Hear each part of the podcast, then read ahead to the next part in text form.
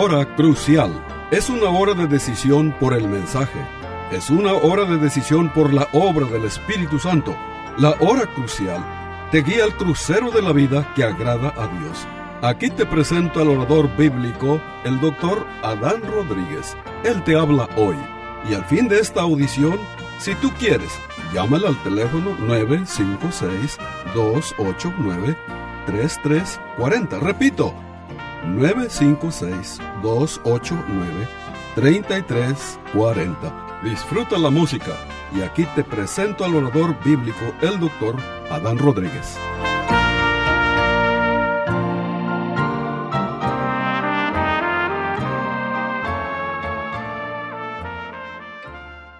¿Qué tal, queridos amigos? Les habla la voz amiga del pastor Adán Rodríguez. Este, el tema de hoy lo hemos titulado la soberanía de Dios. Si el diablo controla en parte y yo como individuo controlo en parte, ¿cómo sé quién controla qué? Si hay áreas en las cuales Dios no está en control, ¿quién controla? ¿El diablo? Cada cual a su manera ¿Quién está dirigiendo los asuntos de la tierra? ¿Dios o el diablo? ¿Qué dice la palabra de Dios? Salmo 135.6 declara lo siguiente.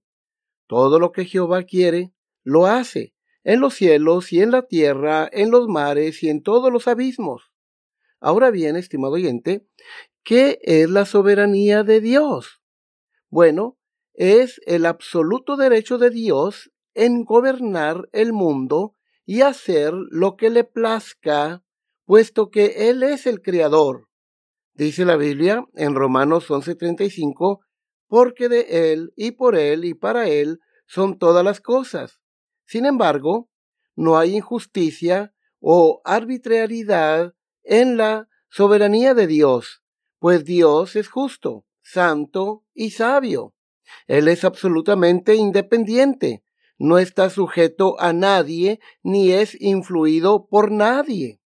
Él hace su voluntad en el cielo y en la tierra, y no hay nadie que pueda detener su mano y decirle ¿qué haces? Daniel 4:35. Bueno, la soberanía de Dios, este, la soberanía enseñada por Pablo este, en Romanos capítulo 9. Miren lo que el apóstol Pablo nos enseña en cuanto a la soberanía de Dios. De hecho, quiero animarles a todos ustedes que eh, durante estos días, durante esta semana, usted lea y vuelva a leer y a meditar en Romanos capítulo 9, 10 y 11 y usted aprenderá mucho sobre la soberanía de Dios. Pero miren lo que el apóstol Pablo nos enseña en Romanos el capítulo 9. Por ejemplo, en el versículo 9, lo que aprendemos nosotros es lo siguiente. Este Dios determina lo que ha de suceder en nuestras vidas. Por ejemplo, mucho antes de nacer Isaac, Dios había decretado y predicho su nacimiento. Luego, en este mismo capítulo 9, versículo 9 al 11, nos enseña que antes de que nacieran sus hijos, los hijos de Isaac, Dios le había dicho a Isaac que el mayor serviría al menor. Y luego, en el versículo 5 al 18 del capítulo 9, Dios hace sus determinaciones no por las buenas obras de una persona, sino sencillamente por su soberana voluntad y de acuerdo a su gracia y amor.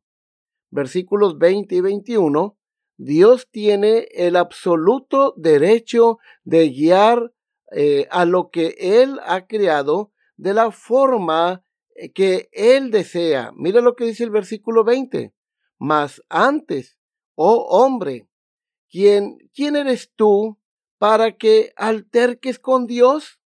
Dirá el vaso de barro al que lo formó, ¿por qué me has hecho así? Verso 21.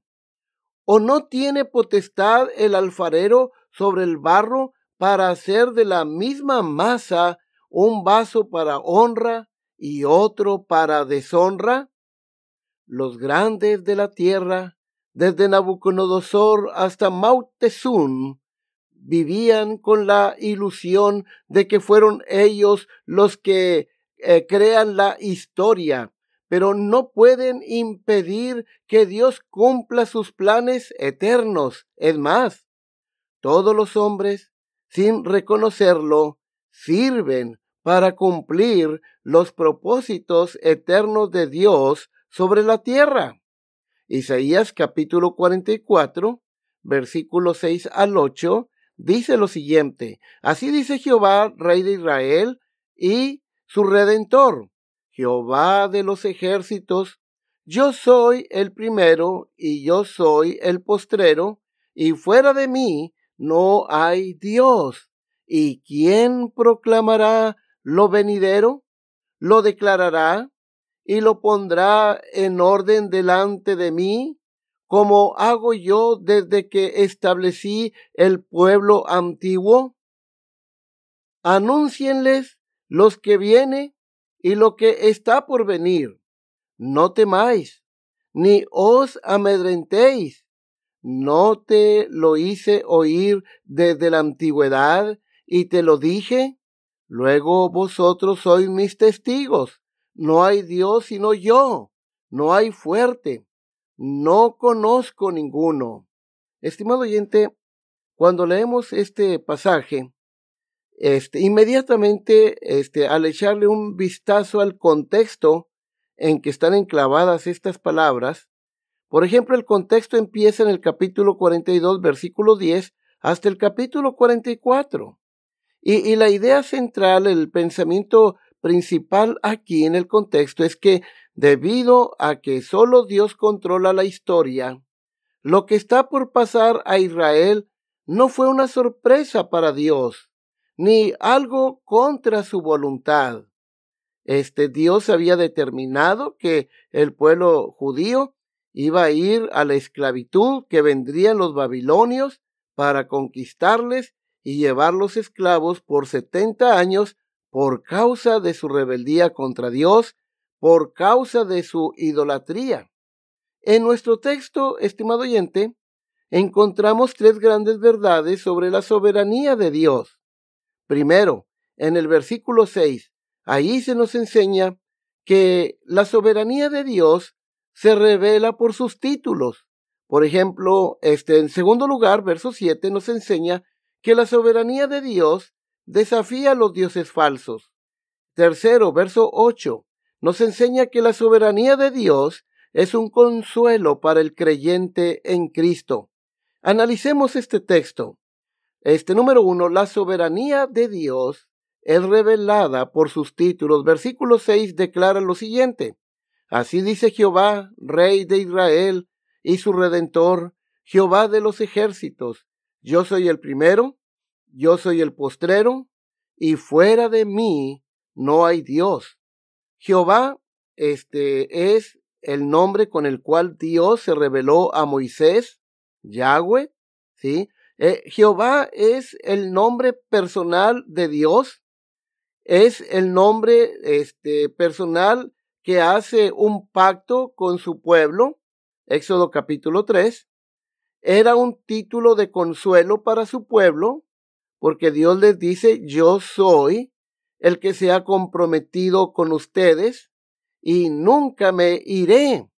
Isaías lo comunica a los judíos que lo que está sucediendo sucede bajo los auspicios, bajo la protección de aquel que se ha comprometido en pacto con ellos.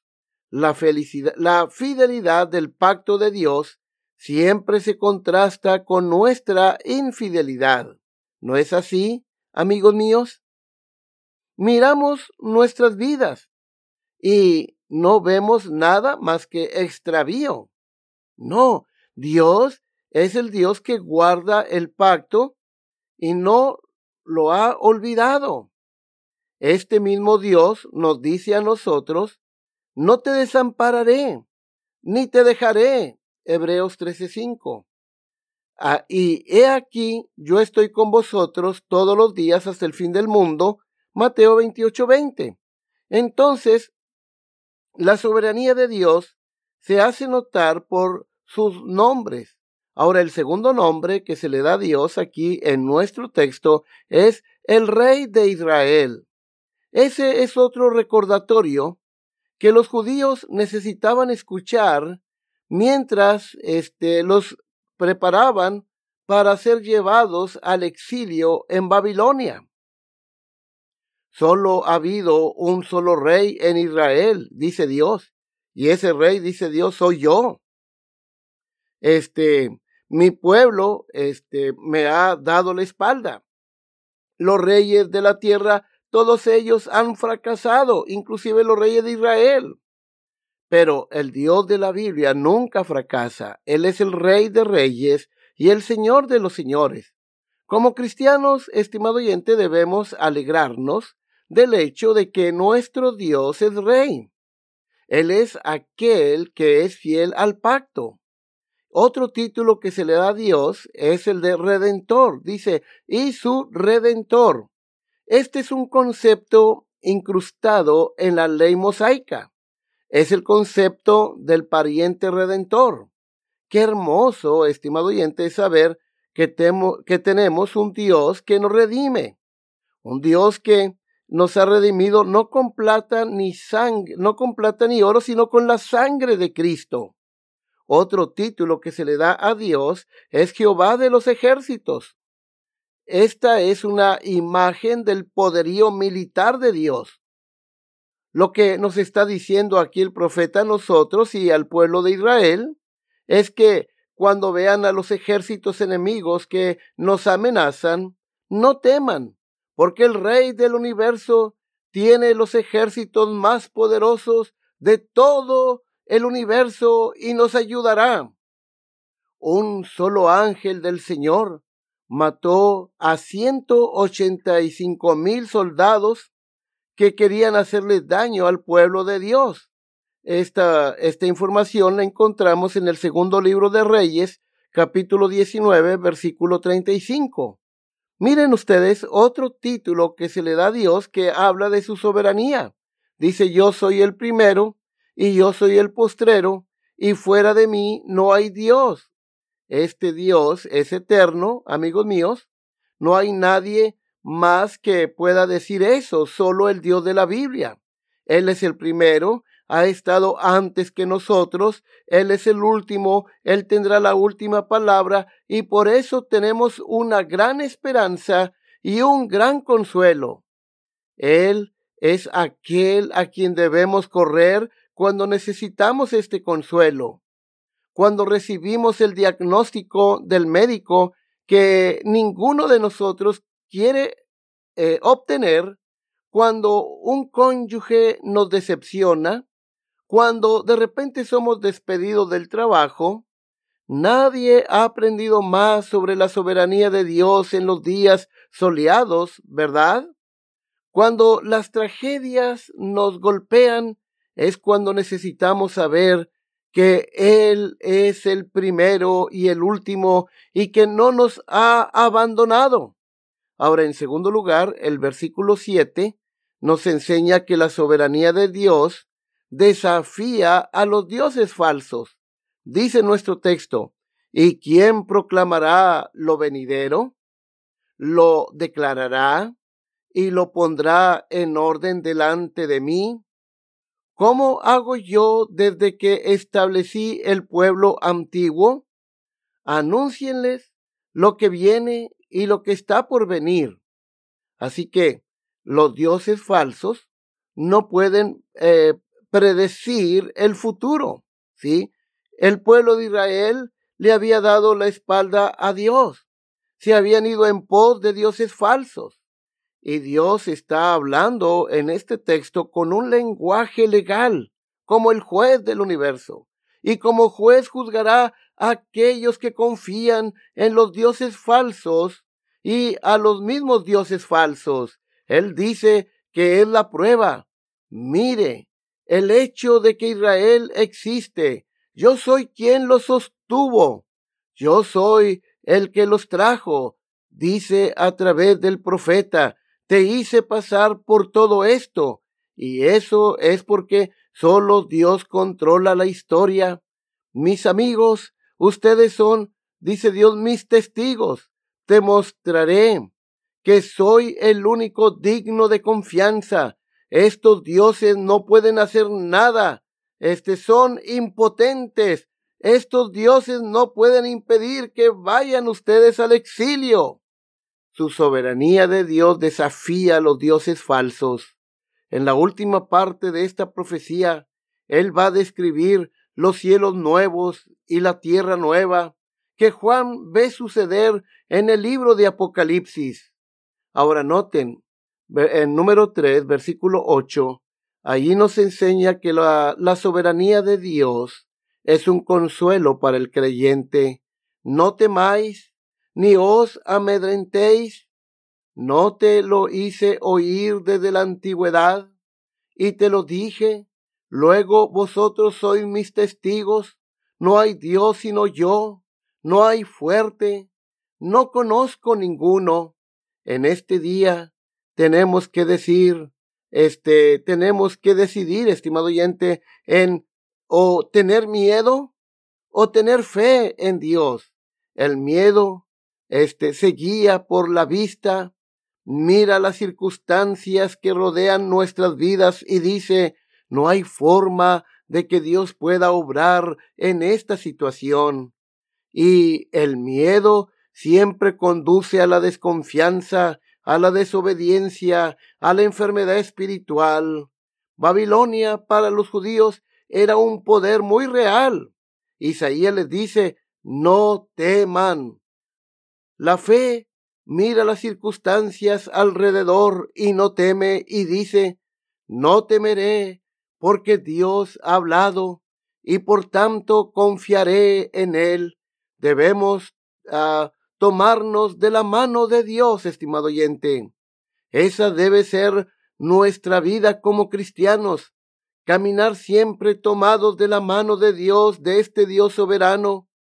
¿Con qué frecuencia tomamos el teléfono inteligente para mirar la hora de un partido de fútbol o ver el resultado del mismo? Y no tomamos ese mismo teléfono para ir a la Biblia y leer las grandes promesas de Dios que son más de cinco mil. Nos maravillamos de la tecnología, pero no debemos caer en el error de confiar más en las bendiciones de Dios que en el dador de estas bendiciones que es Dios. Dice eh, el, el profeta que Dios es soberano él tiene control de todas las cosas que pasan en este mundo y aún de todo lo que nos sucede. Si nuestras vidas están en sus manos, en las manos de este Dios benigno, en las manos de este Dios soberano, infinitamente sabio, entonces, estimado oyente, tu actitud debe ser que no debes temer, no debes tener miedo. Contempla al Rey Jesús en su trono. Apocalipsis capítulo 4 y 5. Él nos envolverá en su amor y nos cuidará todos los días de nuestra vida.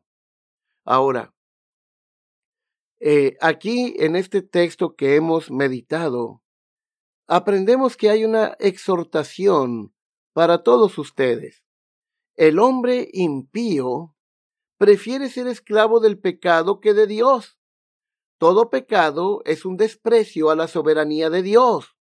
Se desprecia a Dios como gobernador del universo cuando se adora a ídolos o a los ídolos en vez de a Dios, el Dios de la Biblia. La soberanía de Dios debería producir gran terror y temor en todos los que se rebelan contra Él. Los judíos fueron llevados al cautiverio babilónico por Dios porque desafiaron a Dios, porque se rebelaron contra Dios. El dominio de Dios no puede ser menospreciado sin merecer el mayor castigo. Esto debería hacernos reflexionar. Tú no puedes desobedecer a Dios de manera deliberada y pensar que no te va a suceder nada.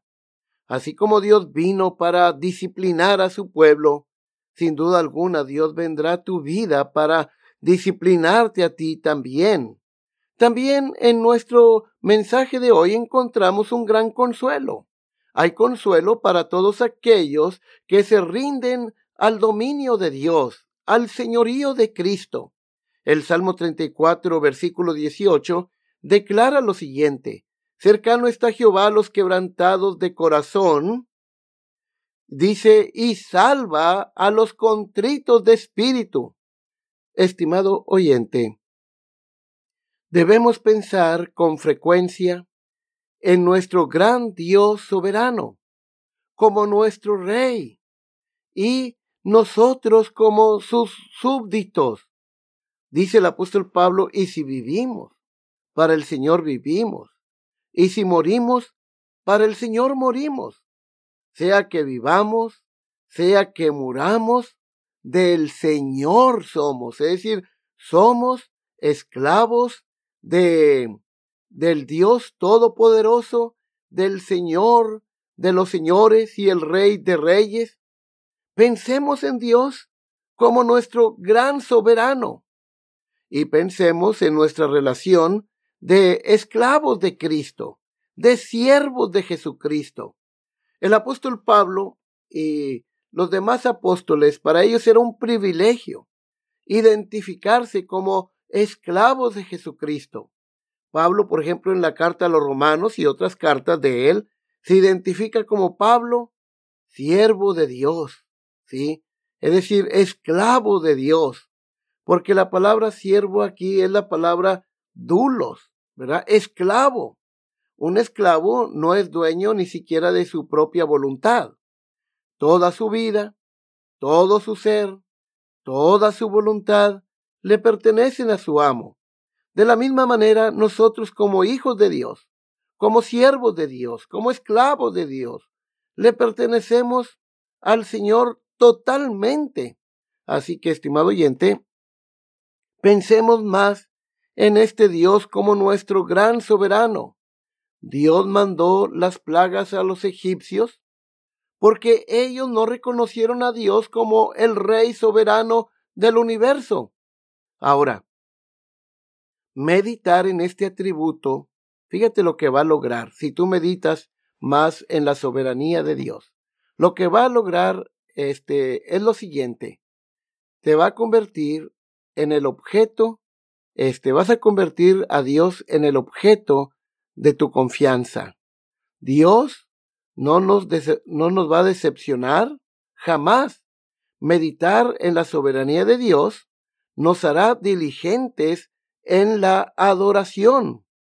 Cuando venimos ante Él, toda la conducta de nuestras almas y de nuestros cuerpos debería reflejar la majestad y la autoridad de aquel al que adoramos. Eclesiastés capítulo 5, versículo 1 declara, Cuando fueres a la casa de Dios, guarda tu pie, es decir, estimado oyente, lo que aprendemos aquí es que no deberíamos escuchar la palabra de Dios como si fuera la voz de un campesino ordinario. No, debemos escuchar la palabra de Dios como lo que es la palabra de Dios. Meditar en la soberanía de Dios logrará hacernos caritativos para con los demás dado que Dios nos ha prosperado, debemos convertir a los demás en recipientes de nuestra benevolencia. De este atributo aprendemos también humildad, estimado oyente. Aprendamos a alabar a Dios y a darle gracias. Salmo 47, versículos 6 y 7 dice lo siguiente, Cantad a Dios, cantad Cantad a nuestro Rey. Cantad porque Dios es el Rey de toda la tierra. Cantar con inteligencia. Estimado oyente, qué hermoso es entonces tener por Dios al Dios verdadero, al Padre de nuestro Señor Jesucristo, el Dios que hizo los cielos y la tierra, el Dios que sostiene y preserva y conserva a todo el universo, incluyéndonos también a nosotros mismos. Qué maravilloso es servir a este Dios que es el que dirige la historia.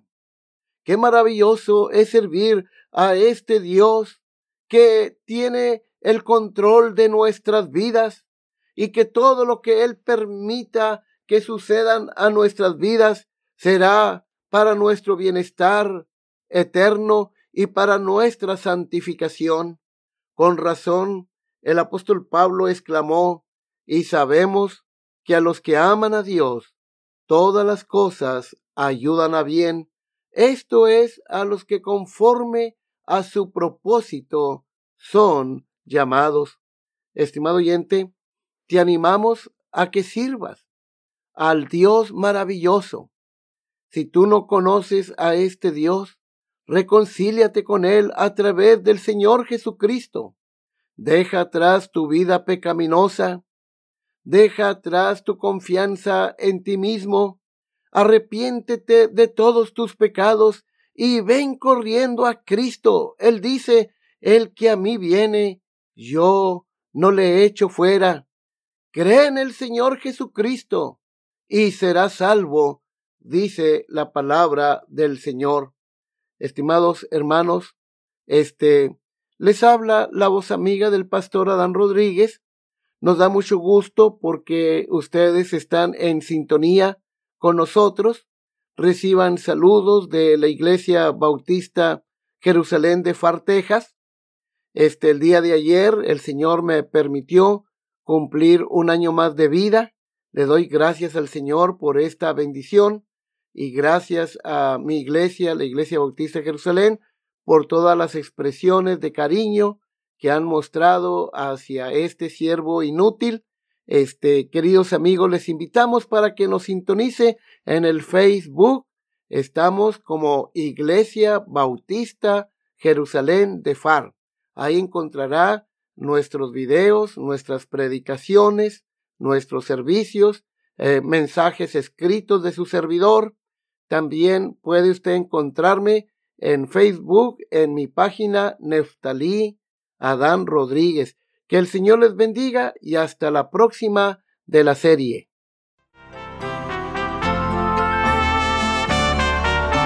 Este fue su programa La Hora Crucial la Iglesia Bautista Jerusalén y su pastor Adán Rodríguez agradecen a su bella audiencia y les recuerda que los días lunes y viernes a las 12 horas del mediodía este programa se repetirá sin falta. Y si usted vive en la frontera, le invitamos a que asista a nuestro culto de adoración los domingos a las 11 de la mañana. El santuario del templo Jerusalén se encuentra en la calle Cafri a una cuadra de la biblioteca de la ciudad de Far, Texas. Llame al doctor Adán Rodríguez y con gusto le informará. Teléfono 956-289-3340. O si usted prefiere escribir, hágalo. La hora crucial, PO Box 774, Far, Texas 78577. Repito, la hora crucial, PO Box 774, FAR, Texas 78577.